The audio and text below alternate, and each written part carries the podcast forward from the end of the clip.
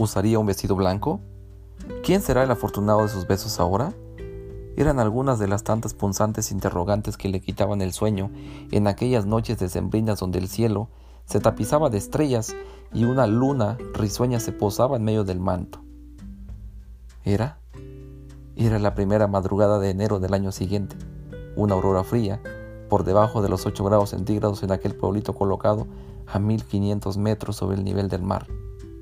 ¿El viento? El viento golpeaba fuerte y era helado, pero nada tan frío como su alma en penumbras. ¿Y él? Como uno de los opencos y diversos propósitos de Año Nuevo, aún con su sangriento corazón, se propuso olvidarla mientras bebía una taza del tradicional ponche preparado por su madre.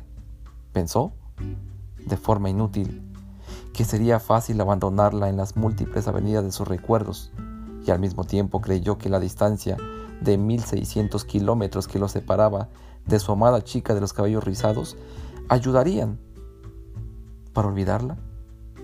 Pero, pero bastaba con ver la luna llena noche a noche para recordar su belleza. En ese momento, sus sentidos se, se sumergían en un sinfín de remembranzas.